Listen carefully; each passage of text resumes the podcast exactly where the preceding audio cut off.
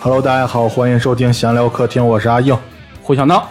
哎，哎呀，闹总，好久不见呀，好久不见呀！好久不见，最近也不听我们节目， 因为你 连我去贵州了都不知道。 你啥时候去的呀？真不知 道。哎，这一期啊，我们聊过什么呢？就我跟闹总那天，我俩就是准备这一期本来还应该还有黄老师啊，嗯然后黄老师就不高兴了，他说不想录，嗯，嗯，然后我俩就不谋而合，我说要不咱们录一期与抑郁症相关的吧？ 黄老师是不是抑郁了？ 对，其实主要是啊，就是前不久嘛，就是那个一个著名的歌手李玟，你听见了？ 废 话。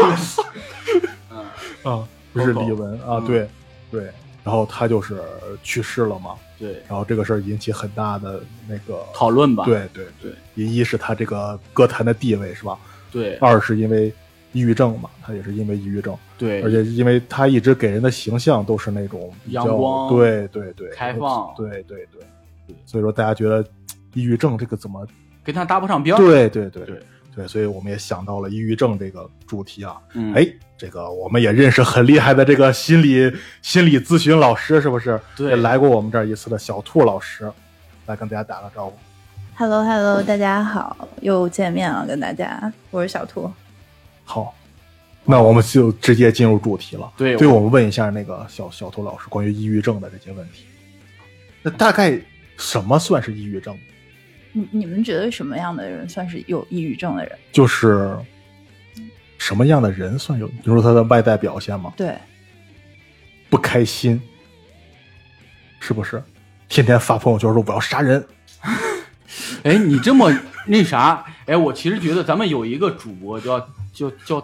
大锤，他其实可能会有抑郁症。为什么呢？因为他他你看他天就天我感觉他这个人就是对很多事情都提不起来兴趣，就整哦个人的状态是非常 down 的一个状态，哦你没发现吗？没有，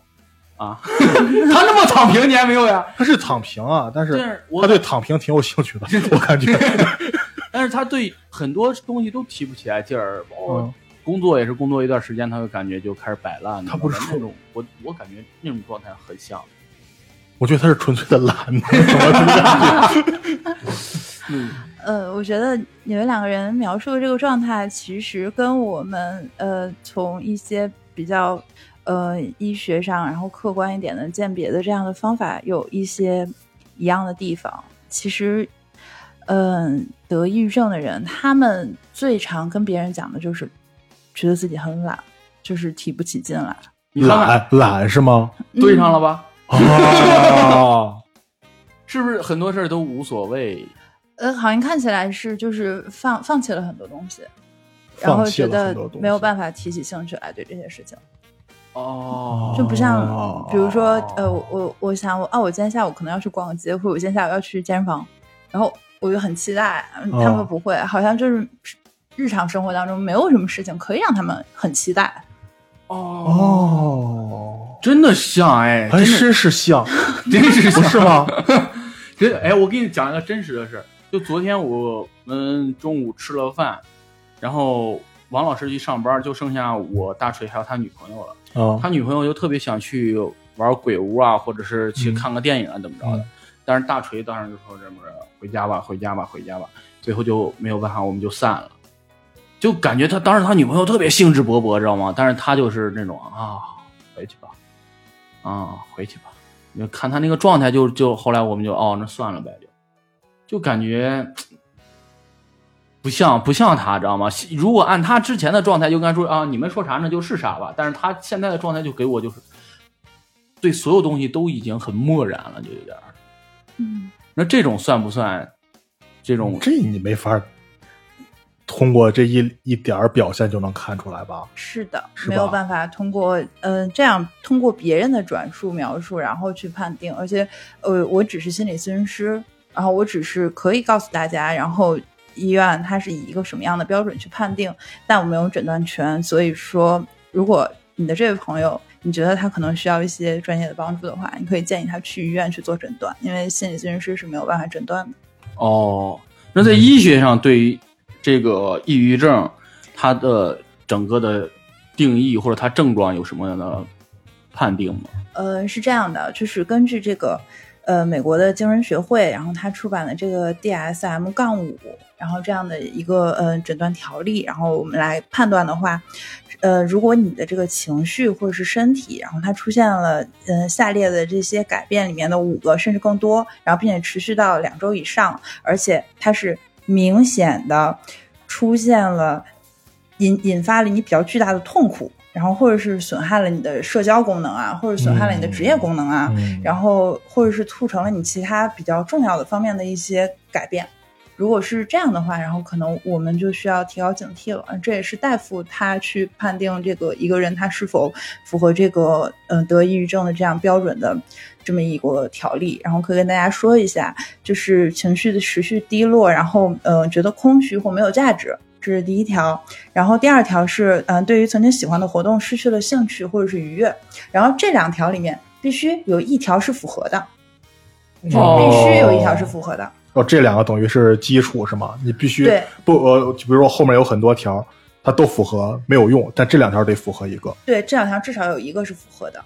然后，然后第第三个就是，嗯、它是躯体的一个改变，就比如说你近期的体重突然增加或体重突然减轻，然后这个大概也有一个范围，就百分之五左右。哦这样的一个范围哦，暴瘦或者是百分之五就算暴瘦和什么了吗？一百斤长五斤，两周，两周两周长五斤，一百斤减五斤很很难难挺难难的，吗挺难的，哦我试过，挺哦难是的。吗？你还有过一百斤的 时候，然后对，然后还有就是呃，食欲可能会有所改变，然后可能会突然暴食，或者是对吃的一点兴趣都没有，吃不下去东西。嗯，然后就是睡眠上的，嗯、失眠，比如说啊，包括入睡困难啊，就不一定真的是整宿整宿的睡不着，你可能困难也算，哦嗯，对哦，然后或者是嗜睡，你早上觉得起不来床，觉得起床， 哎呦，我天天天天觉得早上起不来床，你看，所以前两条的那个判断标准很重要。 是我发现了，哦我发现咱们了，重新现在这前两条是啥来着？前两条你， 咱们重新判定一下你有没有？没有没有没有，前两条我没有，前两条没有，对，然后或者是感到那个不安、烦躁，然后或者是运动和语言的功能变得迟缓，哦就一个是激越，一个是迟缓。哦，就是两个极端呗，相当于是对对对。哦，要不变得很亢奋，要不变得很低沉。对，嗯然后在这儿的话，如果是未成年的，就青少年的话，他通常会表现为易激惹，就是脾气不好很容易哦，哦，或烦躁。有的人咱们认识好多人，成年了他也这样。嗯，对，接下来的然后还有就是疲乏、失去能量，哦就整个人感觉他电池用光了，然后充不进去电，哦哦，得用国产的，然后你要给哪个汽车品牌打广告？ 这留一个广告位，这几个字母都要 说出来了，刚 才。哎，对，然后呃，或者是觉得没有价值、无价值感，或者是内疚，觉得哦都是我不对，嗯自罪自责，嗯，哦，然后或者是难以集中注意力，或者是做决定。哦，我我感觉就是后边这几条啊，每个人或多或少都会沾点儿。说完了吗？没说啊，完。暂时还没有。 哦，一会儿你再再等会儿再再延再伸啊。还有最后一条，就是他会经常想到死亡、自杀，或者计划自杀，或者是企图自杀，有这个自杀的意念，嗯或者他经常会想到死亡。哦，哦，哎，我最近老想，哎，这你个刚结婚 哎？是我从小到大，我就有一天我突然意识到，就四五岁的时候突然意识到，人死了好像什么都不知道了，我觉得好好害怕呀。从那开始，我就每天都在想，这样如何清除自己的记忆？不是 怎么把我记忆上传？你要成为一个 AI 啊！ 就咱们说回来，说正经的，这一说就咱们就感觉出来了，是吧？主要还是刚才跟小苏老师说一样，是前两条嗯对必须要符合一个，因为刚才跟胡老师说的一样，后脚好像每个人都经常有对有对类似的，但如果只有后面的，是不是算是什么抑郁情绪是吗？但在这儿，其实我嗯也想讲一点，就是每个人他或许都有自己很低落的时候，对，然后，呃，我觉得很多时候，或许我们是要尊重他的主观意念的。就是如果他觉得他自己真的最近心情很低落，然后哦但是他没有，或许他这样去看没有达到一个诊断的标准的话，嗯，不代表他不需要帮助。哦，哦，就陪他喝顿酒是吗？哎，老师，我好奇一个 问题，我就知道，我就知道他得录，我就知道他得录。你先，你不要查这个，我就知道，我就要我就提一点，就是当一个人的情绪非常低落的时候，然后他把这个情绪发表出来了，身边有一堆人说：“哎呀，黄老师又开始了，这种人就该杀！”我跟你讲，就这种人活该自己微信好友被清除。你明白当时删你好友了吗？我情绪最低落的时候，我发了朋友圈，他底下又黄老师又不开心，一天天就他妈你这种人。哦，没事了，你给老师吓着了。 记得前几年黄老师发了一个朋友圈，然后拍了一个自己的影子的照片，你看见了没嗯有？啊，啊，说你看，除了我都是光亮的。嗯我说我不看，啊嗯就我跟你讲，哎，就是你这种人，就是这种事情很多，你知道，很烦，你知道了吧？明明明明就是其中一个人，就是我始终觉得，当我身边的朋友表示出负面情绪的时候，我尽量不去，就我我我我可能不会去理他或者去帮他，因为我不知道我该说什么。我会觉得，就因为我情绪很低落的时候，我发现我身边人没法帮我，就是他说什么东西我都听不太进去，而且我觉得你也帮不上我什么东西。我觉得你提供的你说的东西很多我能明白，就比如你开心一点，或者说你现在能你现在有钱就好了，但问题是你怎么解决根本问题呢？我我我是这个例子啊，我我不知道能，那我可能这个时候我会选择我就尽量不碰，啊，这个时候绝对会有那些傻逼觉得自己很幽默，你知道吧？然后就现在就是那条那个什么语言表达迟缓的那另一个极 端。就是不是，我是觉得，我面对是我我身边我分两种人，要不然就是你跟我，你觉得你觉得你跟我关系是很好的，那我觉得你跟我关系很好的话，你这个时候也要，你不能觉得你这个时候逗个闷子是一件很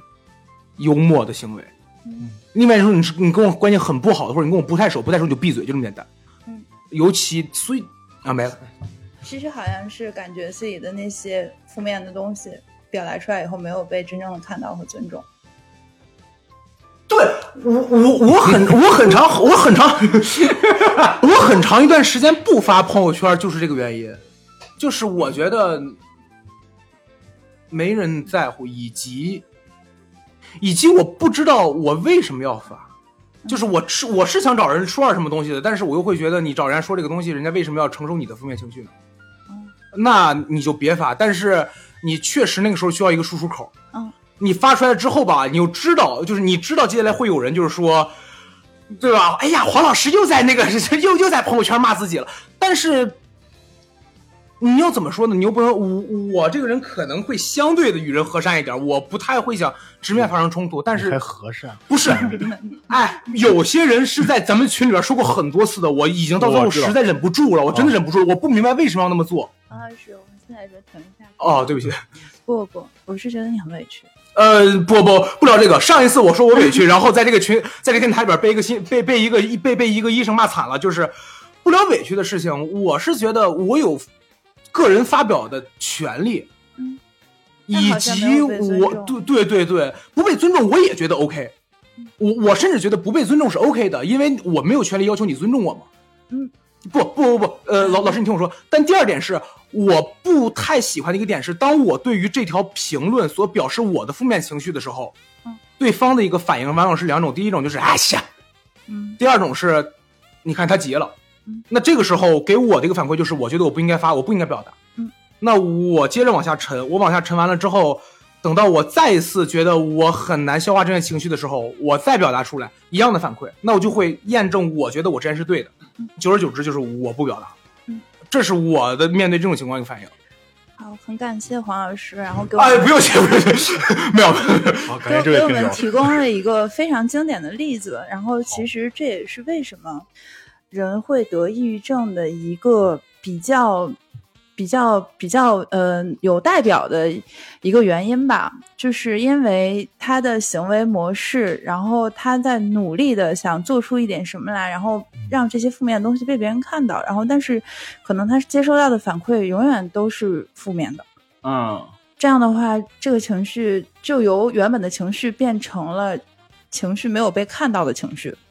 哦，嗯就更像叠加了一下子。滚雪球一样越来越大，越来越大。而且，如果这个人他有一个用 CBT 的那个角度，就认知行为那个角度来讲，如果他的核耳熟心信耳念熟。注意啊，上回说这个词儿的人被他骂了，啊，如果如果这个人他的 我是他骂我了。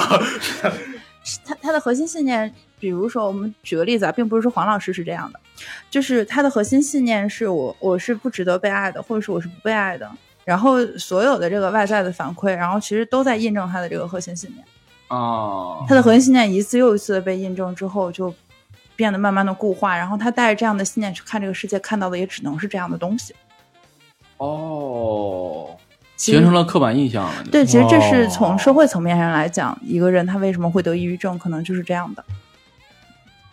嗯，所以其实我刚刚为什么会突然又补充，如果一个人他真的觉得他自己很难过的话，希望我们不要去否认这一点，就是因为这样，因为感受这个东西，它就是很主观的东西。嗯嗯啊，我们要尊重每一个人的感受，也要尊重一切的发生，因为我们在现在这个我们的文化，这个社会的文化，其实我不知道你们有你们有没有发现，我们社会文化是没有办法去面对失去的。嗯，没明白。就比如说刚刚那个呃，黄老师他举的那个例子，然后好像我们没有办法接受别人状态不好或者怎么样，我们希望用一种插插魂打磕的方式嗯把它隔过去。哦，我们没有办法面对失去，没有办法面对一个人他状态不好，嗯好像我们所有人都少了那么一点点面对他的勇气，这可能就跟我们的文化有关系。哦，对，我以为这是同理心的缺失呢，嗯，是我们每个人都会选择性的逃避这个东西。对，我觉得我们我们是这样的，我们少了一些面对这个的勇气， 嗯所以可能我们就没有办法去真的去面对他，或者是鼓励别人面对他。是也也有有可能是因为就是我们知道它会带来负面情绪，我们不希望被这个负面情绪感染到，所以就没有办法。法正视他，嗯，嗯，对，所以就逃了。对， 我想起来一个点，就就是是坐这儿录吧，嗯 我不，你管我呢，你管我呢，你这是运动呢，哥反正挺累的 你。管我呢。 我想起一个点，就是顺着小兔老师的话往下聊，就是很多人看到别人发出负面感慨的时候，他会有一种，有我感觉，尤其男孩子会多一些，就是谁不难啊，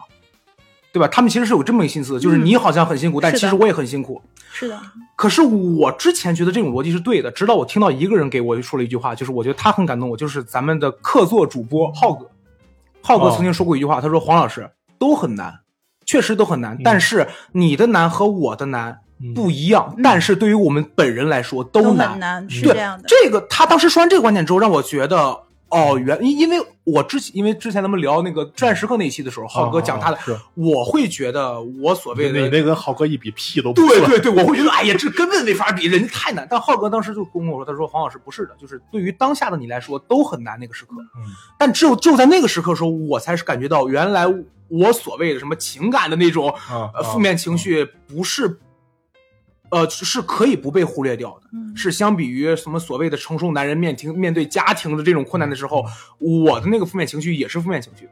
但大多数人不会这么觉得，大多数人嗯觉得你现在就是因为你可能因为分手矫个矫情了，你可能因为工作不顺矫情了，但你知道我我背着什么吗？所以我会觉嗯得你这个不算什么东西，嗯然后我把你东西抹掉，嗯，对吧？这这可能是 指谁呢？那好，哦没事儿，看半天你的小手指头哦，对不起，爸爸，对不起，对我，我觉得确实是这样的，就是，嗯，快呃，快乐是用来分享的，但是痛苦是不可以类比的。对哦，哦，这个话对真好，对这个话对真好。对对对，我觉得也是，今天咱们经常看见这种，你一个人可能说啊，比如说在社交网络上发表一些什么东西啊，我经历了什么什么比较什么，我这是有人会说，哎，你这算什么呀？怎么怎么着？那有时候那个人发出来，他不是说要跟人比惨，或者说咱嗯们比一比或者什么，只是说因为我现在经历了我这个情况，我觉得很难受，我觉得，呃，负面的东西很多，是吧？需要一个渠道来发泄。对对对，嗯，对，嗯其实可能他发那个东西都不需要回应，就是对他他只是讲出来，嗯他他对自己这讲出来，面对呃，代表的是他自己要面对嘛，嗯他自己可以嗯面对，对他或许不需要别人什么样的评价，或者是别人什么样的帮助，嗯嗯，那所以说，在外人看来，就是如果说一个人他可能患有抑郁症，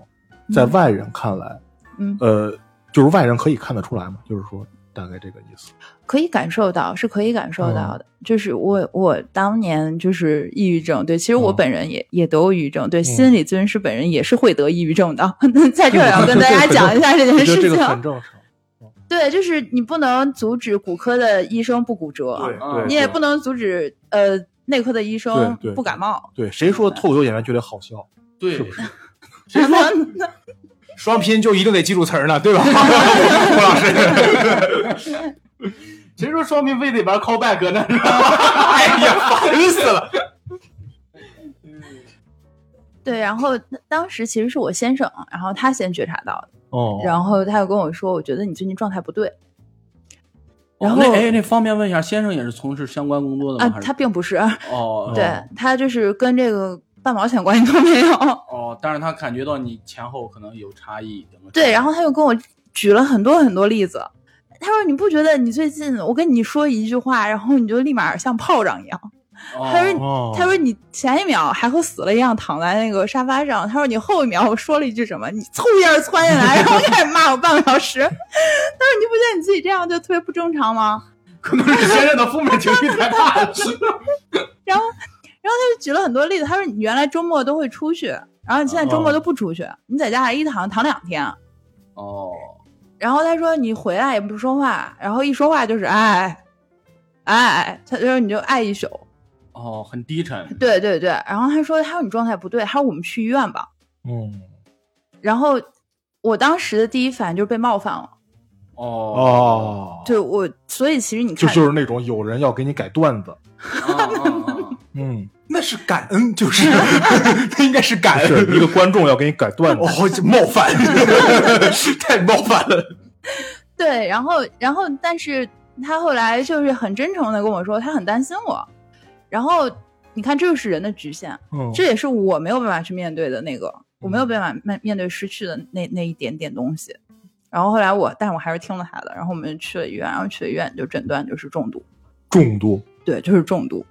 它没有一个过程是吗？它有可能是不是有可能过程这哦有之前人我在会沙发上躺着的时候已经经过了嘛，哦哦，就跟癌症似的，其实你哦，如果对我对我我的意思就是，呃，这抑郁症这个东西会是从没有就一下到重度，还是啊说它会慢慢发展的，也是慢慢发对，展？它不是一个全或无的那种工作状态。哦，那跟癌症很像，咱也没得过，不知道。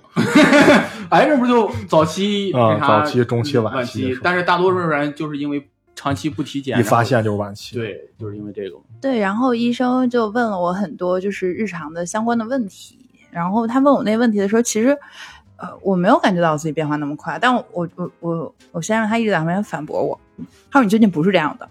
哦那是你的自我防卫机制吗呃对，那不是我的自我卫防御机制，只不过我完全没有意识到，哦我还以为我最近这两周过得跟原来是一样的，但其实不一样。哦哦，就是说可能这两周就发展到重度了吗？还呃，是肯定不是，哦，就是但是它是慢慢的，但是它这个东突西然有就一个加大重概了。的时间周期没它没有是吧的，也是因人而异的。对对对哦，啊，但是很只是这两个体周化变得比较明显了。对，很明显了。哦，然后就就这样，我就我就去我就去了医院嘛，然后去了医院，然后大夫就是也是做量表，然后做完量表，他问询你一些状况，他做量表就是为了就是看一下你是不是符合刚刚我们说，当然他不只做这一个量表，然后嗯哦他还会再问问诊，然后问诊的话大概就是二十分钟到半个小时左右这样一个时长，就是医大医院哦，嗯，对，然后他会根据你的自身情况，包括你的要求，然后来制定一些些帮助你的计划，比如说你吃什么药。然后我可能会跟他说，因为我白天的时候，我当时还在就一边工作一边读书，嗯，然后我就说、我我不希望我白天会很困，因为我要看书，我要学习。 哦，哦，然后，所以我希望你给我开一个，就是我吃了以后晚上会很困，然后晚上睡得好，然后白天起来以后不会有很疲劳的那种感觉的药。然褪后黑素，褪黑素，对，然后伏特加配那个牛二，很很好用。我当年就靠这个，你知道，嗯确实入口比较难，加冰块就好了，加冰块最就好好了。一个早上起来不 吐的。哦，那那不可以，那不可 以。我那段时间胃不好也是。对，然后他就会就是，所以我在这儿鼓励所有人，如果去就医的话，一定要很坦诚的跟大夫讲自己的需求，然后他一定是会参考你的需求，然后去帮你去这样配药的。哦， 对哦，那这个，哎，我我岔出一个话题啊，这个看就是看心理医生，这个感觉跟看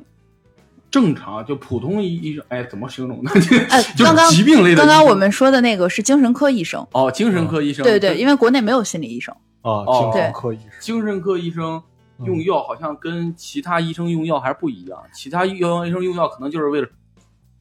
除病，这是第一的，那个可能是以需求为第一位的，是吧？呃，他对他会在意一些，他会多在意一些你平时的这样的状态，因为嗯我们去恢复这个样的状态，比如说啊，我吃了一种药，我吃完以后，我白天也没有劲儿，然后也不能好好工作和学习，然后我晚上还睡不好。如果有这么一种药，那啊它其 实对你的大家可以恢吃 复，它对你的恢复没有 益啊嗯，它反而用这样的方式把你排除在这个社会之外了。哦，成了蝙蝠侠了，对，因因为就是你得抑郁症最关键的一步就是就是或者很多心理或精神类的疾病，它是社会化这一步很重要，就是它要让你跟这个社会是没有隔阂的，你是可以完全参与到这个社会里的，你不会有一种被排出来的感觉。哦如果你会被排出来，感觉就是对你这个恢复是没有没有益处的。哎，我好奇的问一点啊，就是这种精神类疾病也需要用药，它用药是刺激什么身体什么？你比如说我骨头断了，我去做手术接上骨头，那这个药是调节是身体什么呢？嗯，是这样的，就是我们现在的啊，就是比较主流的一个观点，就是嗯、呃，他的抑郁症是由什么引起的嗯？然后它有一个比较主流的精神，就是化呃生物化学上面的一个观点，就是可能跟五羟色胺啊，或者去去肾那个去肾上腺素啊，就是跟这种东西可能会有关系。然后它可能就是会帮你去多分泌一些这个东西，哦，多巴胺啊什么？呃，血清这素。哦，血清素对哦，这些东西调节是是就是身体的亢奋程度啊，或者呃，对，它会让你可能就多分泌一点点。然后它是这样的，就是抑郁症有有一个主流的那个医学上的那个原因，它讲的是你的神经递质出了问题，就是一个神经元和一个神经元，这不是两个吗？嗯他们两个人需要连接的时候，就就和手其实长得很像，它有突触嘛，它突触就会这样连接，然后释放这个信号嘛。嗯，然后信信号它由神经递质传递过去的。然后他说你的神经递质出了问题，所以你细胞和细胞之间的联系没有那么紧密和活跃了，所以你才会出现那种很丧的状态，哦，嗯用药其实是在修复相当于这个触角。神神经递质哦，它让你的神经递质然后变得更更灵敏一点。哦，合着还是身体相当于嗯，还是表现在身体上了，是吧？哦，嗯我以为单纯的就是那种精神什么的。哦，明白了，明白了，还是对身体。，它是一个身体机能的实质性有改变的病，所以有病一定要吃药，哦，哦单靠想开点儿嗯 是没有用 的。你跟一个感冒的人说你加油，想开一点，感冒会好的，就很荒唐，对吧？我一直以为啊，精神类疾病啊，只能用化疗，你知道吗？ 我今天打消了我一个误解，是吧？都怪赵本山。不打针，不吃药。那问一下小兔老师，那引哪些因素可以引起这个抑郁症，或者容易引起？嗯，其实现在在主流上，它会有很多种说法，然后但是其实暂暂时还没有统一大家。没有统一，就是任何事情都有可能。呃，对，是这样的。然后它包含的也比较多，比如说有那种气质性的，气质性对，就是嗯性格，你可以简单理解为性格。哦，他性格他有一些特点，容易让他变成这样。性格上的特点是怎么？比如呢，什么样的性格？比如说，有的人他可能就就很悲观，哦，悲观主义者嗯，就容易抑郁。对，然后或者是他可能可能引起欲，不是容易。 你你你你这个什么 啊措辞不太恰当、啊对对对，对，或者是他可能比如说低自尊的人，啊然后他那个边界设立人际边界设立的不是很好，他总是被别人突破边界，突破边界，他的边界越来越小，他能活动的自由活动的空间也越来越少，他就被人逼到一个墙角的时候，他可能就崩溃了。然后也有这样的可能，但只是可能而已。哦，自尊心受挫更多的是像这种人是他他自尊水平比较低，然后没有办法拒绝别人，然后没有办法拒绝设设立讨一个好型明确人格真的啊，对，讨好有一点这样，哦对哦，讨好型人格相当于是外化出来的东西了吧？我不明白你这外化啥意 思？就是他外化的行为嘛，就是靠讨好来设立一种自我防卫吧，算是嗯对，啊他免于跟别人的人际关系突然崩掉啊，啊，或者是对对他害靠怕那拒个绝来别维人系嘛，对对对，嗯啊，那它跟职业什么的有关吗？他跟职业什么的暂时没有关系，暂时没有。关系。其实做这一期节目的时候，我也、哦我我在准备的时候，我也在想，不希望我们这一期节目变成是一个便利贴，然后每哦一张上面都有一个特点，我们可以拿着这一期节目里面谈谈到的所有东西去随便给别人贴标签，哦或者是给自己贴标签。啊嗯我觉得这都对是号入座那种，对是吧对对，，这都是不太哦对自己或对别人负责的一个行为。嗯，对，那就说明每一个职业上或者他们压力可能也会给他们造成心理。对对，然后包括环境，比如说一个人嗯他从小的环境不是很好，嗯，生长环境，对，一直处于一原生种比较家压庭抑的，对对对，这样的一个氛围当中，然后嗯他也有可能哎会呀，导我致突然感觉这个这个心理抑郁症或者说心理问题很多，好像跟咱们平时的那种看病不太一样。你比如说你感冒是吧？你可嗯能呃被冻着了，就有可能引起这个你被怎么着引起？但是这个心理疾病感觉就更像是我已经知道你有这个问题了，嗯然后我再往回去倒这个原因，嗯，而这个原因就有可能是多种多样的。对，其实人们不是之前经常讲说，呃，抑郁症像是心灵的感冒嘛，嗯，然后前两天就是 Coco 这件事情发生之后，我有一个同行的一个老师，然后他就呃发表了一篇短短的文章，他就说其实我们可能不能把它跟感冒做类比，嗯如果非说它像的话，它可能是像发烧。哦，哦，可能是多种引起的发烧，病毒性的发烧。对是吧对哦对哦哦，有道理。哎，你你这么一说，确实是你，比如说 Coco 他去世这个事情之后，有好多人在写他之前的事情，对，就说他脚这样上那样，然后对什么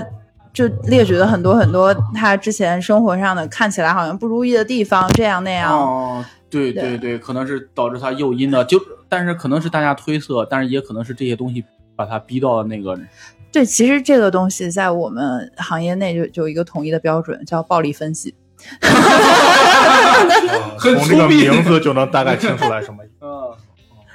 对，就你甚至跟这个人一句话都没有说 过，然后你就对对因为对网上的这些东西，然后对你就去给人家说，就是可能是因为这个，可能是因为这个，对，就或许这这太过于暴力了。哦，很肤浅 而已啊对。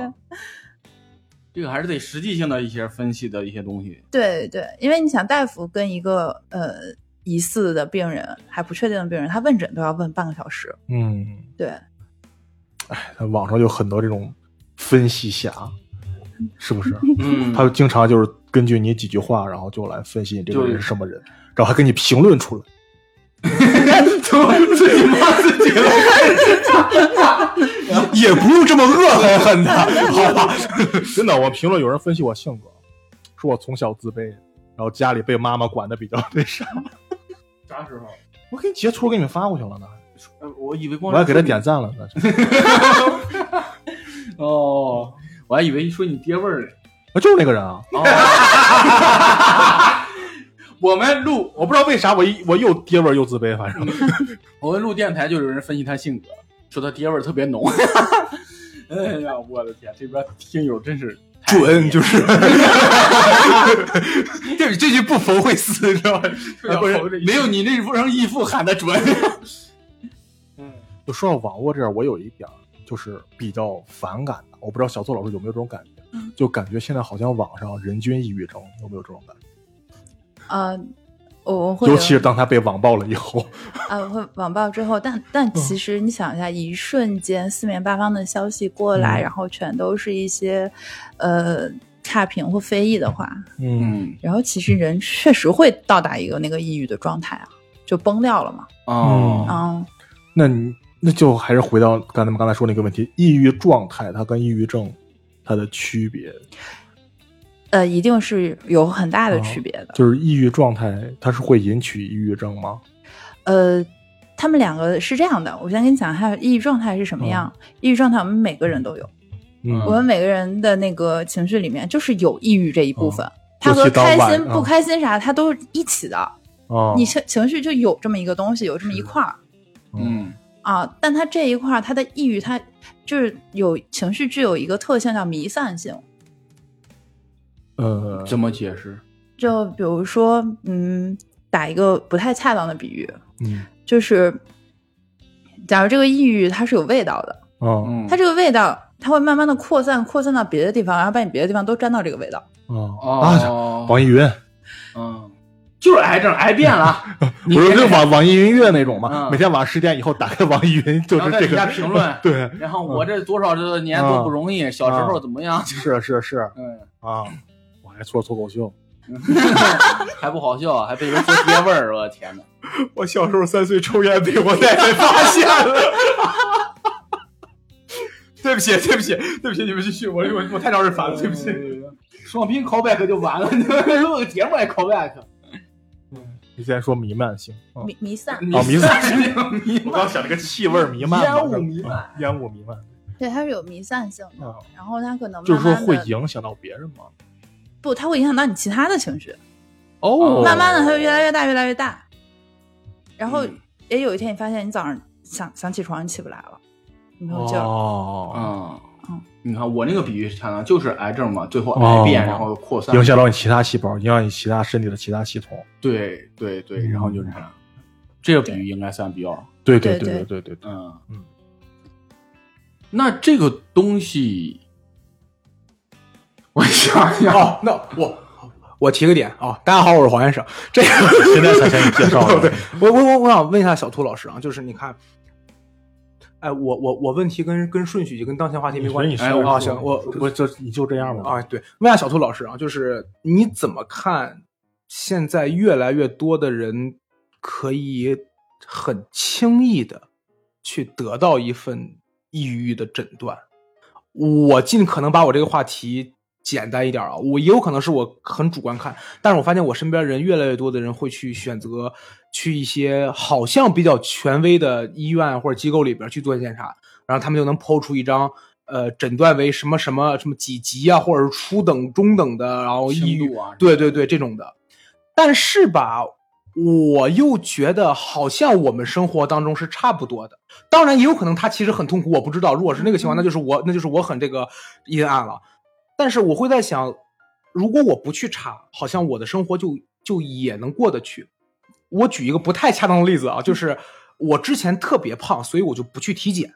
嗯因为我知道如果我体检的话，一些因为肥胖所带来的病是一定有的。但只要我不体检，我就能够假装我这个病没有。嗯但如果我体检去了以后，他告诉我，哎，你就是目前呃脂肪肝了啊，嗯我体检去了，哎，你现在就是中度抑郁了。嗯我觉得这个事情他会给我另一个反馈，就是啊，我有病。嗯我不会觉得哦，原来我是有病的，而是觉得那我可怎么办呀？嗯，但是我又会觉得他们好像把这个事情看的，就我不知道这群人他们到底是真的想去确诊自己，还是说只是因为现在很多人在做这个事情，我也去做。而且我身边确实是有人做完这个东西后，他说：“哦，我是某种程度的抑郁。”然后他也没有做出什么举动或者去治疗啊，怎么样的？嗯就是他好像只为了证明自己得这个病，哦，对，就然后好他也不治，对，就好像是你们看着我不是只是说说，我是正儿八经有证儿的，嗯嗯就是 我是官方认证有证明的对对对，哦嗯小兔老师怎么看这种情况？嗯，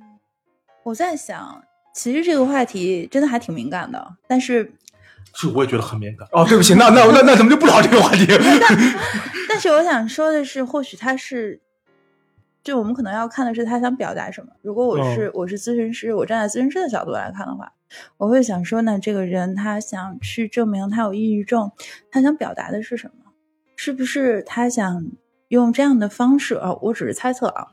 他他是不是想用这样的方式，然后来多要多一点的关心和爱？他是不是想用这样的方式，然后来提醒自己，嗯，我是不是要再好好对自己一点？好像这是一个他要对自己好一点的仪式感。哦，嗯有可能。你跟之前对我觉得小老师还是有很大善意，对，而且有极强同理心的。嗯他这个其实回答了我一个问题，就是在之前一段时间有个特别火的网络用语叫 emo 嘛，啊，嗯那个就是大家都说 emo emo 就多少带点抑郁的那种意味在里边嘛。嗯其实可能就是跟小兔老师说的，大家可能或许需要一些更多被关注啊，或者怎么样的，嗯可能就是因为社会性的东西压了的，大家更需要一种 这种情绪的发泄吧。嗯。嗯但是我刚才接黄先生那个说，我其实刚才我不是说小杜老师很善良嘛，他愿意用善意的角度去考虑这个人的需求什么的。就我就很坏嘛，我这个人，然后就是我有时候我特别讨厌，就是网上就是很多人说自己，他也没有经过诊断，说自己一些什么可能有心理问题那种。嗯我是什么时候开始反感这个是，就是好像就十几年前，网上就开始说自己有强迫症或者什么什么这种东西。啊哦这个让我洁很癖，你哎看看，对，让我很反感是什么？因为我真的见过强迫症。我的初中同学，我上初中的时候，你想，那才十几岁啊，十就零几初年吧，三，初三，初三是十，大概十四五岁那个样子吧。他就是强迫症，那是我第一次听说这个词。嗯我说强迫症，我说这要强迫谁？我当时还想呢，后来他们哎呀， 我当时真这么想，我也没第一次听这个词儿啊，我不懂什么意思呀。因为我真的看到他，他来我们班比较早嘛，他在拿我们班钥匙，他来的特别早。然后我那个时候也是起得很早，来的很早。我比但是比他晚一点儿，我经常见到那种他会，那时候我们骑车子去嘛，他骑车车停到车棚子，然后往教学楼走的那个路上，走一半儿他会回来去找去看这个我锁没锁好车子。啊那个时候，我当时看着这个人，我当时觉得特别可怕。嗯他，我有时候就是到了那个楼上以后，我就看看会看着他来回的在下面走，就走到一半回去，走到一半回去，走到一半回嗯去，他控制不控制不了，自己控制不了。还有就是踢那个车踢，停自行车踢那个车踢，反复的踢，反复的踢，反复的踢，我觉得特别可怕。嗯然，后从那以后，我就很反感有人就是哎呀，我是强迫症，你对别对这对样，。他可能就是只是说。借口不是，他只是说可能是，哎呀，我可能看一个什么东西不舒服，就想整齐一点或者什么，甚至有人可能就是跟跟风。嗯嗯嗯，但是我觉得这个东西多了以后会影响人，就是对这个病的认判识断。对，嗯比如说这个时候可能有个人真的确诊他是强迫症了，真的可能是像我那个同学那样，很我感觉他很痛苦，我看着都痛苦。嗯别人可能会说啊，你不就是说啊有洁癖是吗？或者怎么怎么样，嗯嗯，就谁让还人没有啊？是吧？对啊，，可能会让人就是有一种这种怎么说呢？对这个，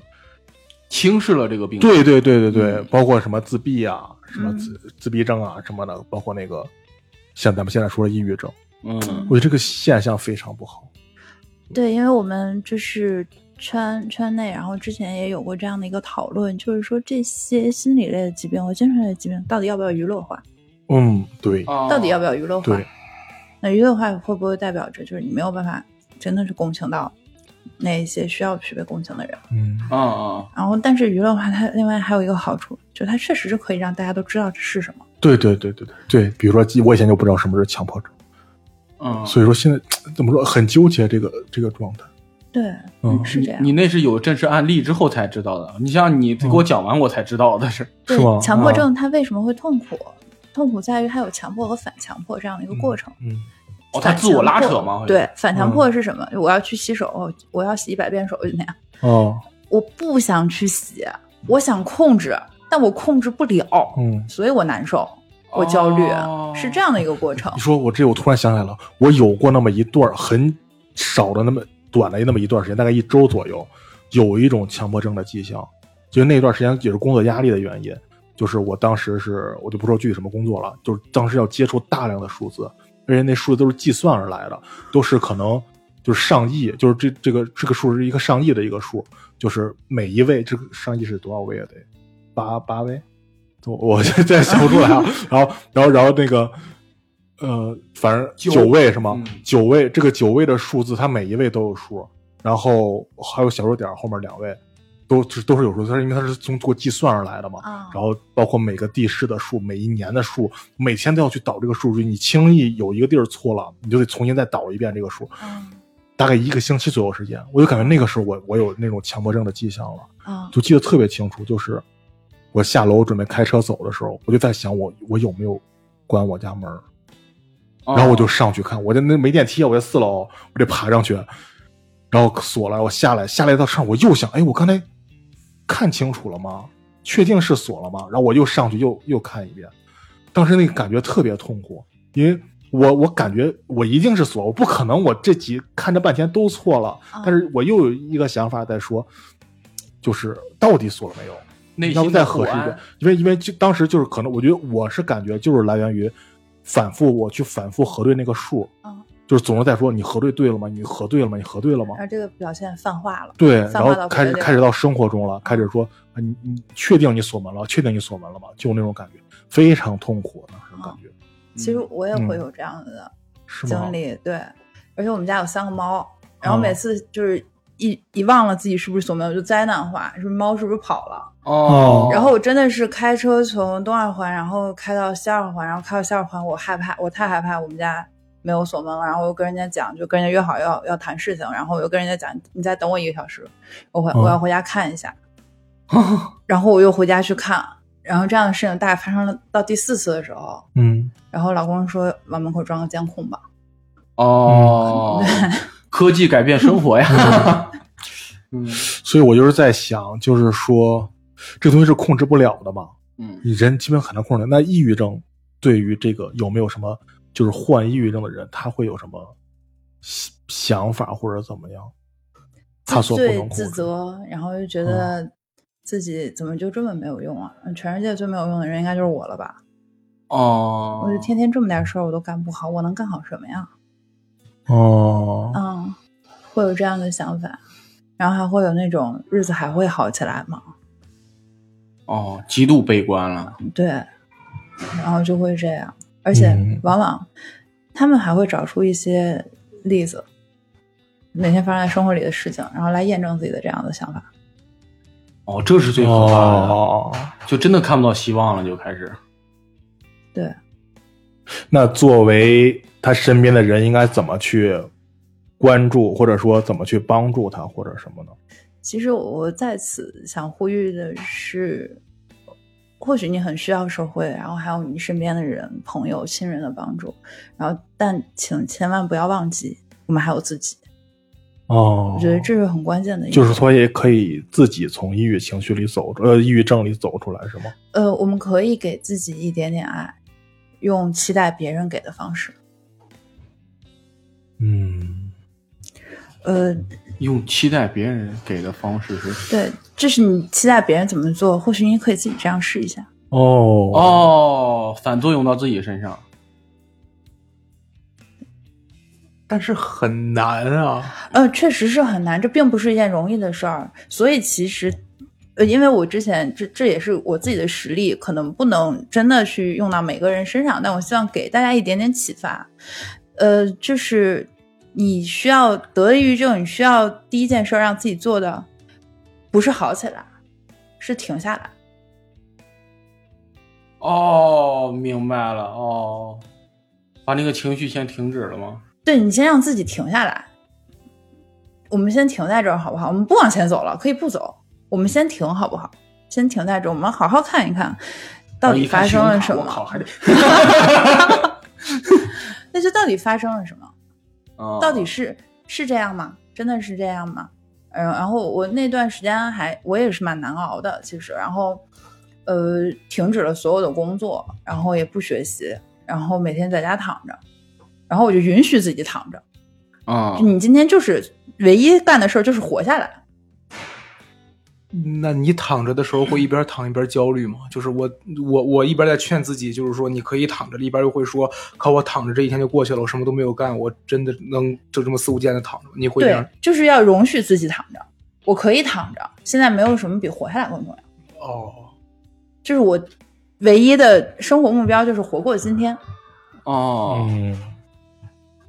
对我当时就是这样跟自己说，然后我身边的朋友，然后家人，包括我我我先生，他也这么跟我说，他说你只要今天活过去了，他说你就又多活了一天。那是不是就是可以理解，就是把标准降低？嗯，而且说实话，我觉得我们现在这个社会，好像我们拥有什么才能让我们成为什么。啊，但你有没有想过，你现在活着就已经是什么了？啊，有道理。你不是什么都没有做走到今天的，嗯嗯，你做了很多很多事儿才走到今天的。嗯这个结果可能跟你想的并不一样，可能没有你想的那么美好，嗯，但你做了很多呀。对，信用卡爆皮，得得得把这个情绪往回拉一拉。 啊，嗯有道理。你做了很多，你才走到今天的。你不是光喘气儿、吃饭、光合作用你就走到今天了，你做了很多努力的。那就是需要自己去复盘自己的过往。我觉得可以，可以这样，但我我当时就是躺着，啊，就在家。我大概可能啊，当时我也很也很幸运的一点是，当时正好就是疫情，然后就是所有人都停了，哦，这就是所以我当时停下来的时候，我可能没有那么多的焦虑。哦，是对，就没就是有回答黄老师那一点，哦，我我我很幸运，就是我好几次分完手之后呢，工作都被辞了，所 以我可以在家躺着。 哦，我还以为双重 double 呢，你没这有没有没有，辞工作永远不会让我觉得哦工作对于他来说，无所谓， 不叫事儿。对，所以我们也要时刻去警惕，我们是不是对自己要求太高，是不是被别人洗脑了？真的哦是要拥有什么才能成为什么吗？罗振宇，你这又玩 callback 呢啊？那除了这个，还有什么自救的方式吗？呃，我当时就是，嗯、缓过来一点，然后可以就是觉得自己有一点点力气了，就是我歇够了，我嗯想出去看看了，然后我就会出去看。然后我当时是坚持，哪怕在家躺着，我也坚持每天晒太阳。哦，我把那个窗帘就拉开，我在床上躺着的时候也能晒太阳。哦哦哦，对，增强骨骼，就是光合作用。嗯嗯其实晒晒太阳确实会让人心情好，嗯，而且你白天如果晒的太阳就是够充分的话，你晚上睡得会好。哦，对，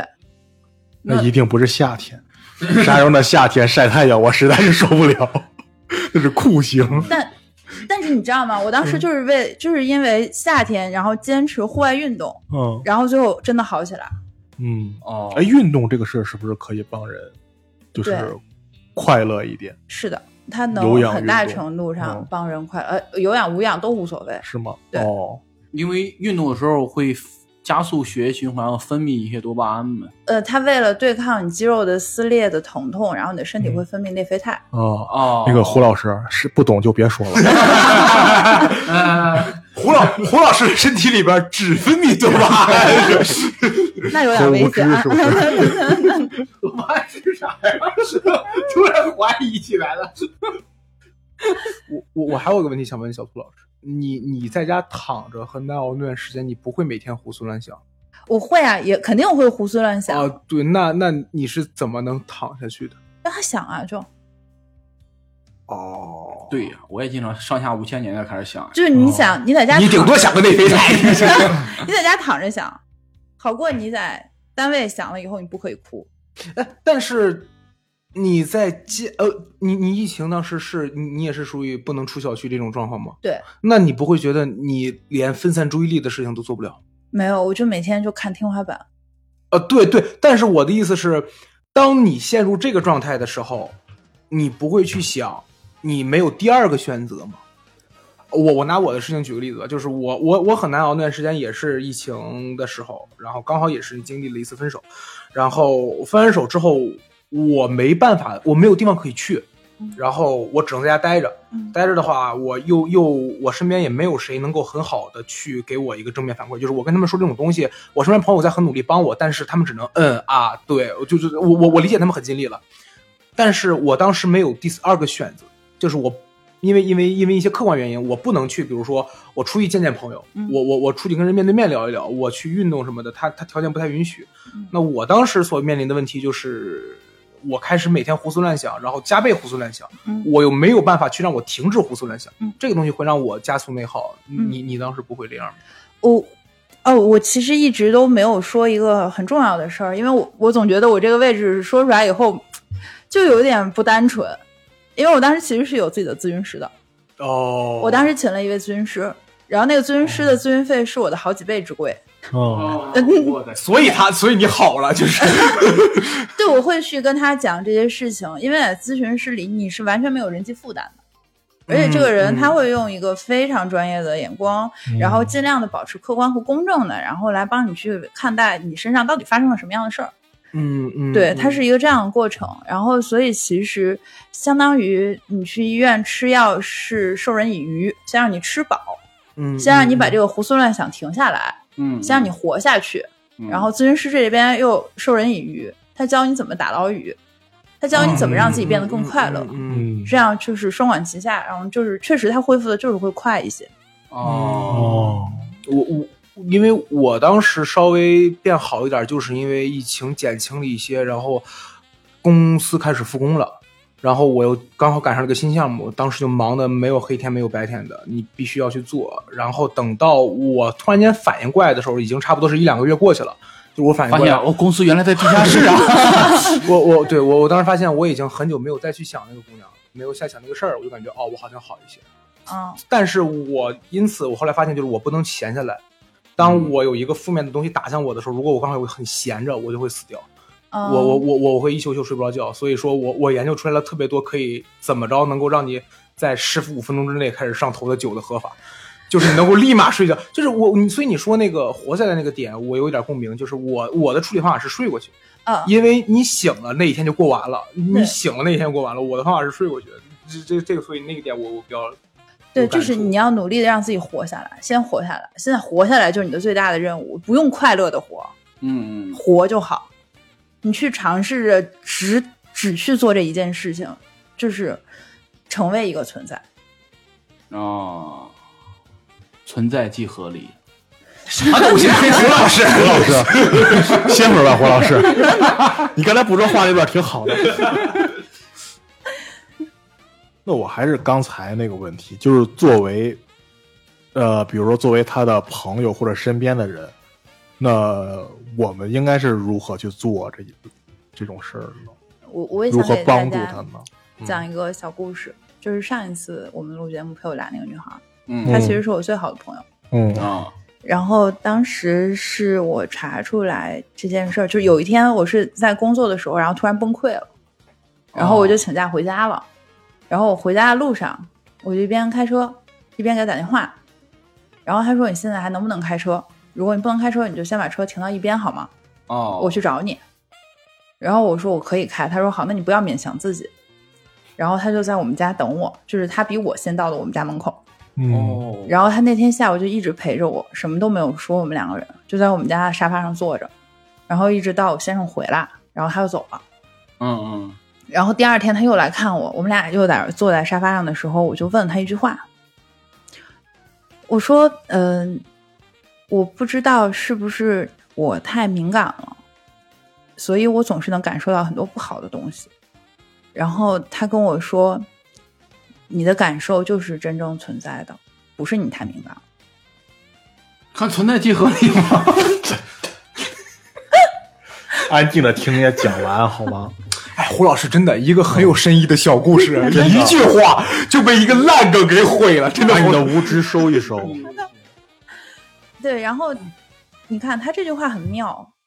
他首先他肯定了我的情绪，他尊重了我的情绪。嗯你的情绪，每个人的情绪都很主观，嗯你不能因为自己没有这样感受，你就否定别人的感受。嗯而其次，他用这样的方式，他告诉我要尊重自己的情绪，你要看见自己的情绪。然后就是带着这句话，那那段时间给了我很大很大的力量，嗯，就是这么一句话。然后我我当时就觉得他真的是一个很棒的朋友，啊、嗯，是有时候就是别人这么一句话就能带很大的宽慰，对我觉得他真的是个很棒的朋友。然后他不不管是行动上还是从言语上，然后他都在支持你。然后就是这么多年过去，然后还是依然这样，我们嗯，嗯，他是一个很棒的朋友。哎，阿英老师，我想反问一下你，你觉得你特别难熬的时候，你希望你身边的人怎么做？嗯，很正经的问题啊。我还真胡老师呢？不理我就行，我感觉。哦，你是想要自己待着？，对，因为有的时候我感觉这个情绪可能也是我表达的问题，我觉得表达不出来，或者很多事儿你跟别人说了，他们也不是太能嗯理解嗯嗯，，对，嗯我我跟你类似，但是因为这是我性格的原因，因为我可能我遇到的很多困难是别人遇不到的，或者别人会就觉得你这不是一个困难，也也是同理，可能别人遇可能遇到的困难，在我嗯看来不是一个困难，嗯嗯就嗯，类似于这种，可所以有的时候觉得，嗯，而且我也是觉得我自己能处理好，嗯，胡老师呢？我我类似，我大概有自己的排泄渠道。我遇到一个事儿，我你像我早年我可能会跟大家说，然后希望得到更多的关注，但是我后来就发现，其实你跟大家说了之后，大家并没有太多的同理心或者这种感同身受，嗯你就感觉那种说了之后，其实是一种特别没意义和自讨没趣的一个过程。嗯后来你就学会自我排解嘛。我自我排解方式很多，你自己听歌呀，自己写东西啊，你嗯自己，嗯尤其是你，你如果能把它写下来，其实你就在慢慢的把这个东西就消化掉了。嗯其实，在写的时候，仍是会美化好多东西的。我发现，嗯嗯嗯嗯嗯，哎，这点儿是特别好，知道吗？你把那个痛苦就淡化了很多。嗯就是这个对我来说是一个很好的一个治疗的作用。然后，当我能把它写出来的时候，这个东西就其实就淡化很多。嗯之后我慢慢就可能把这个东西都能当一个笑话开始讲了就，这就是我很羡慕你们两个人的一个点，就是我你这不是就这一个点啊， 啊啊，当然你呢有车有房，国企公 司， 就是我不行。小小兔老师，你情绪崩溃的时候会会乱发脾气吗？呃，我会我也会，啊，但是我陷入了一个很自我矫情的点，就是我情绪很不好的时候，我希望有人在旁边陪着我。就是你，所以你说你有个朋友在旁边陪着你，哪怕不说话那个点，我会觉得特别羡慕，特别好。但是吧，我做不到像你一样一下午一什么话都不说。我对对对，做其下班儿实其实是就是我会开始没有逻辑的去去发脾气。我我我我对象就是刚才那姑娘乐子，她经常说，她说你很多时候并不是在讲事儿，你就是在宣泄情绪。她有的，她说完这句话之后，会一瞬间把我瞪回来。我说对，然后接着宣泄情绪，就是接着吵架。但是，哦，这是我的表现，但是我就会觉得，哪怕你是我的女朋友，甚至说不说女朋友，甚至你是我，就是说我认识十年，甚至将近快二十年的朋友，我也会觉得我这么做给你带来困扰，嗯我也会这么觉得。就是你你你无论给我反馈多少，没关系的，没关系的，我现在没关，我知道你现在状态不对，没关系的，你可以向我发。但是我会一边发泄情绪的时候，一边不停的扇自己，就是说我这样不对，我这样不对，我忍不住，可我忍不住，可我停不下来，不对，你这样不对，停，不，你停不下来，就是。这是我的一个情况，但是我会觉得你那个情况是是是很让我羡慕，有一个人在你旁边待着就可以，你说我就听着，你不说我也不打，所以我也会很羡慕阿英老师跟嗯嗯闹总，就是你们能自己就把这个东西完事儿。就为什么我还会发朋友圈，就是这么简单。就是我现在发朋友圈，就是我到那个时刻，我不行，我必须得往外说了，我忍不住了，我真忍不住了，哎，你发朋友圈，你期待别人给你回复吗？我期待。哦，那我就多回复回复。不是不是，我我我我是我是很装逼那种类型，嗯我是很装逼类型，就是你比如我那天发完朋友圈，你不是在群里问我说这周六录吗？我当时嗯觉得我状态不好，说我录不了。嗯，然后你那是发朋友圈之前，哦，嗯对，就是那会儿我那会儿已经感觉我状态不好，我说录不了。然后大学就给我发消息了，嗯大学说你怎么了？我说没事儿，不聊。我也给你发消息了。哦，你问我，对啊我对我给你回复也是，我说啊没事，咱们我先不聊啊这个事儿，我自己解啊。就是我希望有人在问我，但是我不希望我跟他说太多，因为我不是不想给别人带来困，因为这个逻辑我不知道对不对啊。我总觉得我还是会天生觉得，大家过来问你的话是希望你说你没事儿的，因为如果你开始说你有事儿的话，不不我想听你有事，啊不是我闲着。因为因为如果我问别人，我说你有事吗？他突然跟我说，他说我有事儿，然后他开始维他开始维持二十分钟哦到一个小时的情绪宣泄，他自己也不知道在说什么，很多话没有逻辑的话，我不知道该怎么做。我我不知道我能表达清楚我这个意思嗯吗？哦，我知道。对，就是，所以我是我我当时身边是有两三个人在给我发消息的，就是说你怎么了？我说没事儿，咱嗯我我我不跟你聊，因为因为我不想那 让你，在座的谁没给你发消息呢？ 就是这个人双是拼不是很尴 尬？双拼忘了段子的人，你看我这场就想请请 到一个问题，然后，然后第二个点是有一点自毁，自毁的点就是我发完朋友圈之后，我会想谁在我朋友圈底下逗闷子，嗯哦就把谁删了。我对我就要辱骂回去。嗯，有一个脱口秀演员就在底下给我回了一个说，你这个头上是什么东西？呃，你这个头像好像个什么，然后就给我嗯回了一个、像你妈，啊 没有没有没有那么高，就是我给他回了一个你听说过苏东坡坐禅的故事吗，就苏东坡跟那个不佛是印呃佛印吗？对对，啊然后他说：“我看你像佛，我看你像屎。嗯然后他就给我回了一个：“哈哈哈哈，是是是我心脏了。”这个就抹过去了。但嗯其实我这句话是带着气发的，嗯，就是我在这一时刻，我每次当我当我忍不住我要发朋友圈，然后底下有人逗孟子的时候，我都会想：我接下来一定要骂你，嗯我不管你是谁，我就要骂你嗯。但是近几年或者近段时间，已经在很努力克制了哎。，我有个问题，哎，你什么时候删的我？就是那次 我说不是这个事儿，如果真复盘的话，嗯是是这么说的啊，是我那天情绪崩了以后，我忘你说什么了，我说啊王鹤老师，要不哦不对，对不起，我说艾英老师，要不您就把我删了吧？你说啊行，然后你就把我拉黑了，我把你删了。对，这是这个故事的真正嗯我面所以，目。我问你是啥时候把我删了？我没有删你，我就没有删你，嗯是吗？对，我就没有删你。我说王鹤老，不是我对对不起，我说艾英老师，要不您就把我删了吧？啊，然后你我当后时想，咱们以后也不会再见了对吧。，复盘的时候你说然后，复盘的时候你说，你说你让我把你删了，我就删了呀。这个是这个故事的全部面貌。今天就在电你台里没解删我吗？我没有、为啊，啥我后来加你的时候加不上呢？因为你把我删了呀。不是，按理说我删你，你没删我的话，我加你是能直接我加没上有，的。那我不是，那那这个时候不确定，我是不会，就是嗯我是不会主动去那个骂的，我顶多会在朋友圈就辱骂回去， 然后嘟拉回来。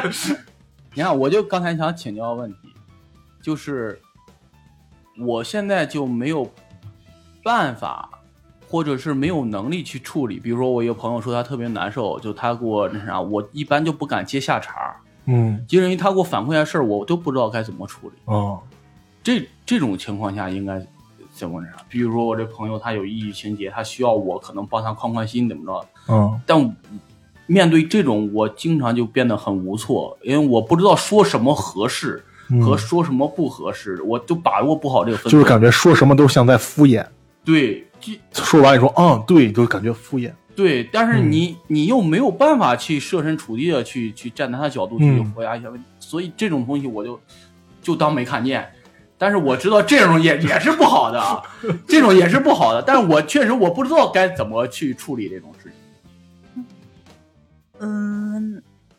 我之前的时候，其实其实就是我虽然是一个咨询师，但是我在咨询室外面，我也是一个人，嗯就我也有自己的朋友，然后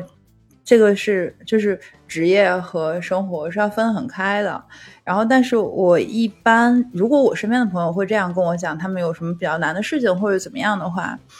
嗯，其实前不久我我的一位朋友，然后他的嗯父母，然后因为车祸，然后就是两个人同时，然后就送到了 ICU。嗯他发了一个朋友圈，然后就是大概意思就是说，今天是他这一辈子里面最难熬的一个晚上。嗯然后我当时又看到了，然后我当时想的是，他这样讲，那他如果熬不下去怎么办？嗯然后我就私聊了他，然后我说，其实这个朋友我们已经三年没有见过面了，嗯对。然后我就私聊了他，然后我就说，你发生了什么？你需要我来帮你做点什么吗？哦对，其实我觉得是可以去直接问他，你需要我帮你做点什么？因为我们不知道，我们猜也猜不对，对吧？我们还不如直接问问他，你需要我帮你做点什么，会不会好一点？哦，这样倒很好。你像比比如说有朋友说，嗯、最近遇到什么官司需要个律师怎么着发朋友圈，哎，你这种其实你要有相当的啊资，源，对，你哦知道他的需求，，对实际问题可以帮忙明确的需求，对，就这种对反而是这种东西我。就是这种精神上的东西，我就不知道该怎么对，我们应该怎么办呢？就是去问他，你需要，需要做什么什么帮助。对啊，你需要我，嗯，我可以为你做点什么吗？哦，嗯，然后结果他就跟我讲了这样的事情，然后他当时就是手术需要很多钱，那在钱上哦我确实是帮不、帮不了他什么忙，哦，然后我就说那他现在在哪个医院？哦然后他跟我说他在哪个医院，然后我就买了一点点，就是他晚上要熬夜，然后要吃的东西，哦，然后我就去那个医院看了他一下，啊，然后我就跟他讲，我说那你今天晚上你要好好吃饭，然后不能睡觉的话要好好吃饭，然后要照顾好自己。然后如果你需要其他的帮助，或者钱上我可能确实是没有办法帮你，然后但是如果你要需要其他方面的帮助的话，你可以跟我讲，然后我可以随时过来帮你。嗯，我我觉得可以是这样，啊就是当一个人说他状态不好的时候，你能想到的任何帮助，可能我不知道对不对啊，小土老师，就是可能对于他来说都是正向反馈。就是那个句话，啊就当人在底，当人跌落到底的时候，向哪儿走都是正向的嘛。就是嗯就否极泰来，啊，对对对，所以说，可能就是如果一个人，你身边人在表示他状态不好的时候，嗯嗯你我们永远担心的是，我们不知道该怎么帮助你，或者说是我的帮助是不是对的。但是可能你关心一下，对于他来说都是稍微好一点儿。对，跟黄老师说的一样，到底的时候哪个方向都是正向的。我这个基金要好好听一听这句话。 这嗯 也能搂回来呀、叶老师。对，那我还有一个问题就是，作为比如作为他身边的人，就是我们应该如何发现就是他的这种抑郁情抑郁就是这方面的情绪或者怎么着呢？就是也也许我看起来这个人好像很正常呀，我没有觉出来他有什么问题。这个嗯我觉得这个问题就是，如果他真的不好的话，哦其实如果你作为他身边的人，我觉得哦想发现还是挺容易的。嗯，是吗？这就是有心的人不用教，无心的人教不会，明白了吧，叶老哦师？就比如说，他有一些呃，他本来是一个还挺平和的人，或者是挺爱嬉笑打闹的人，然后有一天突然就沉默不语，或者很易激惹嗯啊，那是不是可以注意一下？然后你状态是不是不太好，然后或者是共同工作的同事，他可能总是拖拖拉拉的，然后你是不是可以关心他一下？突然有一些反常的行为了，相当于，对，而且其实嗯在这儿，因为我们今天抑郁专题嘛，然后其实我还想提醒大家一点的是，或许我们有的时候也可以多去注意一下父母。因为其嗯实中老年抑郁的情况还是比较常见的，但很多时候我们作为子女，然后跟他们相处的过程当中，他们可能有的时候会不愿意让我们去看到他们那一面，在我们面前装的很好，嗯，然后对或者说我们太粗心了，嗯，然后发现不了，嗯，嗯这个是这都是很有可能的。而且他们那一代人其实本身去表达情绪的能力就没有我们这一代人好，嗯嗯，对，对很压抑，对对，所以很很容易可能就被我们忽略掉了。嗯，对我感觉他们情绪上可能，嗯，像我姥爷，他就退休之后就没有事儿干，对，你看，这是他的人生在经历的一些丧失。他现在丧失了工作，嗯、对？吧？退休了嘛，然后可能跟这个社会的连接也不如原来强了，因为每天嗯他都在家嘛。嗯然后可能还有他慢慢的在一点点丧失他的健康。嗯对，其实他们在处于这样一个长期的这样的一个慢慢慢的丧失的这样的一个阶段，他们其实也很需要一些关心和鼓励。嗯嗯，啊，那我们聊最后一个话题吧，就是这个东西能预防吗？抑郁症这个东能西预防吗？嗯，比如喝个板蓝根什么 的，可以吗？咖啡可以，就你多喝咖啡，你就觉得苦的，你就觉得其他不叫什么事儿，你知道？ 尤其冰美太 苦对了。不对 啊？这个能这个能预防吗，或者说我做些什么能让我呃得抑郁症的几率更小一些？嗯，我现在自己在实践的一些，嗯呃，觉得还反馈不错的，可以跟跟大家哦分享一下。哦比如说，保持一个健康良好的生活节律。嗯你发现，就是如果你熬了大夜，然后第二嗯天下午才起来，你那一整天都废了，嗯你整个人心情嗯特别不好、啊嗯嗯啊，你感觉被这个世界落下了半天。就是那种中午睡觉睡到下午，对啊吧？对对，特别难受其实。啊然后所以保持一个健康的生活节律，然后吃一些比如说低糖的东西，嗯然后保持健康的饮食习惯，嗯然后包括呃一周最少去运动两次，一次在半个小时以上。嗯然后我觉得这些是都是可以的，因为我们身心是一体的。嗯哦，对，而且还有刚刚呃闹总他讲的那个写东西，其实是一个呃已经被证实了有用的一个疗法。哦，对就哪怕跟跟胡老师一样写的啥都不是，但只要写就行。你只要把你今天这一天是什么样的情绪，你是怎么想的，然后哦嗯你看到了什么，嗯，你的感受是什么，你只要好好的这样记录下来。是嗯有。用的，这是在 CBT 里面一个很有用的一个办但是法。对胡老师有用吗？胡老师写完有点焦虑，卖不出去，哎呀，发愁。那个是那啥，但是 写流水账还是有点用的， 看你写啥。对，然后嗯可能还有一个是我们就是想法上的，然后我现在会尽量的区分什么是我自己真正想要的，然后什么是这个社会，嗯、建构给我的，就是这什么是这个 社会的标准。哦，但是社会的标准不等于我的标准，但有的时候我们长时间就被洗脑，哦就觉得社会的标准好像就是我们的标准，但其实我们自己从心里并不是真的想要这个嗯，你就会非常的拉扯。你看似很努力的去达到一个目标，然后达到以后你怅然若失，你发现你好像真的你不喜欢这个。嗯嗯，得失心就很，但是其实，哎呀，我觉得这个是一个很正常社会现象，但是很多人在这种社会节奏下很难清楚的意识到自身的需求，更多是满足于公司需求啊或者是什么，其实是被带着走的一种节奏。嗯对，对，然后可能还有一点就是你要学会尊重和正视，还有接纳自己的情绪，尤其是愤怒，因为如果那个愤怒你压抑下来，你不能向向外合理的表达出来的话，然后你嗯向内表达，然后就会形成很多的自身的攻击，然后慢慢的你就会抑郁。哦，当然了，向外表达要合理表达啊，否则的话，如果你表达的不合理，然后你就相当于切断了自己很多的社交，啊，然后你你也还是会可能还会陷入抑郁。嗯，也可能把别人干抑郁了。 嗯嗯，那这个抑郁症是不是也有会复发？嗯，对，抑郁症的复发率其实很高。 对，嗯，啊，那是不是就是他得上之后，就会变得其实比正常人要更脆弱一些了？嗯，我们管这个脆弱叫易感性，哦，嗯易感就性就其实他容易感受到那个感觉，啊，可以这，样理解。我我知道，就是他身体其实就是，就比如说。新冠吧，咱们打疫苗就有抗体了，但是它这个东西就是得上之后，你身体也不会有这个抗体，反而更容易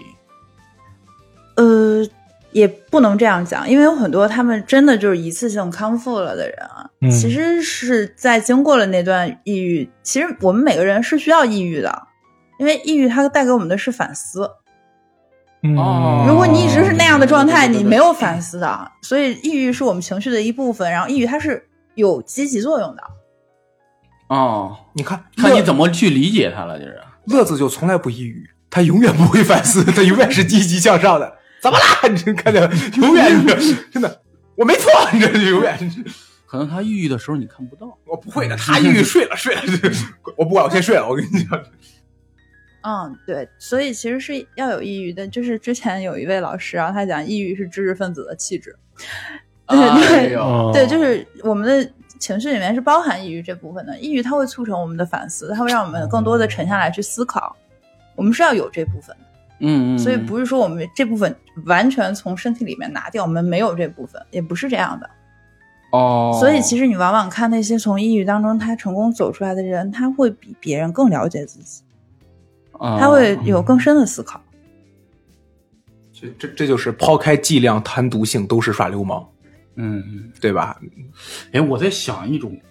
东西，就有没有人就是利用这种抑郁情绪反作用自己的工作上，什么意思？就是抑郁不是能带给一些积极的影响吗？它来刺激这部分情绪，然后反作用到自己的工作上，就是从这上面解剖自己啊，或者尤其是这种艺术作品里边，很容易这种建构出来这种，就是给自己更清楚的认识，对社会更清楚的意识，他更容易找到自己对于这种当下的议题啊，或者他想要写的母题啊，嗯然后反作用到自己的作品上，哦这会不会成为一种？我其他工作我可能不了解啊，但是嗯在内容创作上，可能会不会成为一种那种那种那种创作手段？哦，嗯，这是你段子写不出来的对，理由。所以抑郁是知识分子或者说是艺术家的哦气质，哦，嗯，哦，是不是这帮人已经拥有我这种能力？就是 可能是吧。啊，嗯，闹总，真的，你一点儿都不像个知识分子。 哎，倒不是说你不抑郁，主要是你真没气 质。你这你跟这四个字儿哪个字儿都不都不沾边儿。愤愤还是愤愤还是挨边儿的，愤还是挨边儿的。我也想到一个点，我不知道这个对不对啊，就是小涂老师，就是我一直以来，我认为我没有抑郁的原因，就是我总是有一个盼头在，就我永远会期待，就像可能因为我我爱好也还比较多嘛，比如我可能想到，哎呀，这一比如哪天有一场球我要看。哪天上一个电影我要看，是吧？哪哪天谁出了一个专场，或者哪个综艺节目要播了，我要看。所以你的生活总有盼头，对，就是可能这一两天我可能会无聊，但是我会我会想，哎呀，到到第四天，我比如到周四那天我要看一场球，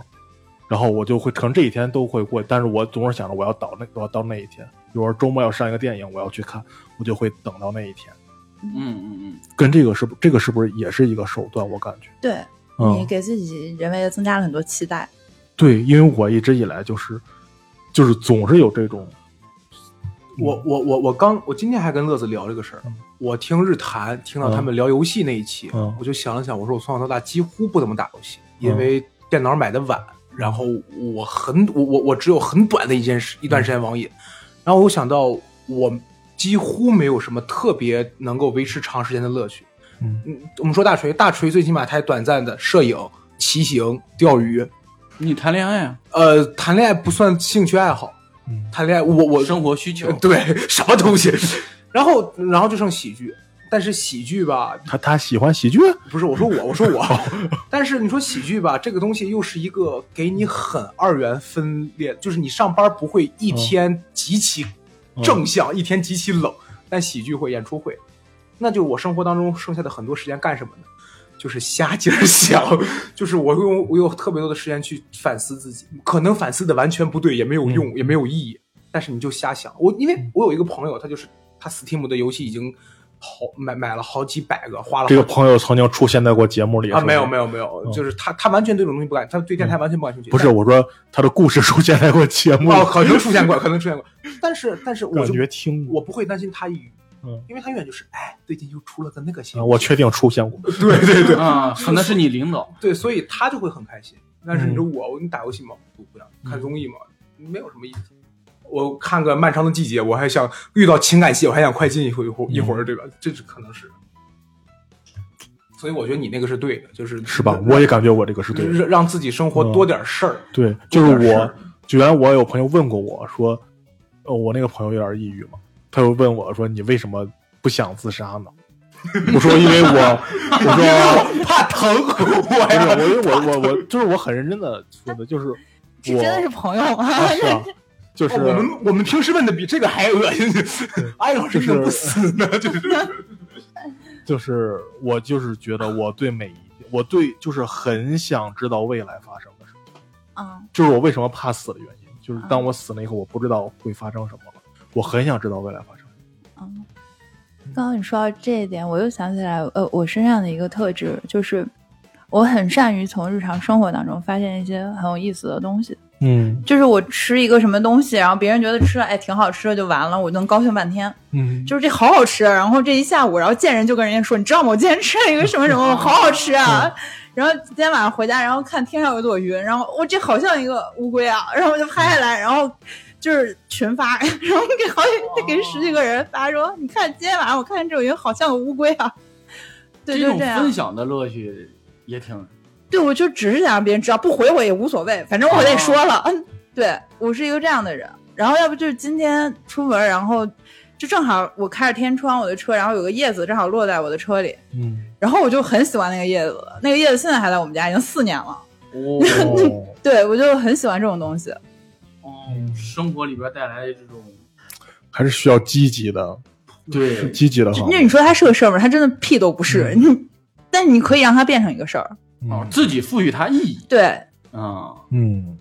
这个事儿还是很正向的，嗯，对，但是还是跟心态有关系。对，我觉得还是跟心态有关系。嗯，你要对心态你要不好你了，要看明啥都白不会那个。就是给自己的是那个生活找一些乐趣，这很重要。我我当时把那个叶子拿下来的时候，我就想，我石家庄这么多树，这么多车，嗯，我今天就偶尔这么开一次天窗，然后它就落下来了，跟我有缘。嗯这个心态是极好的呀。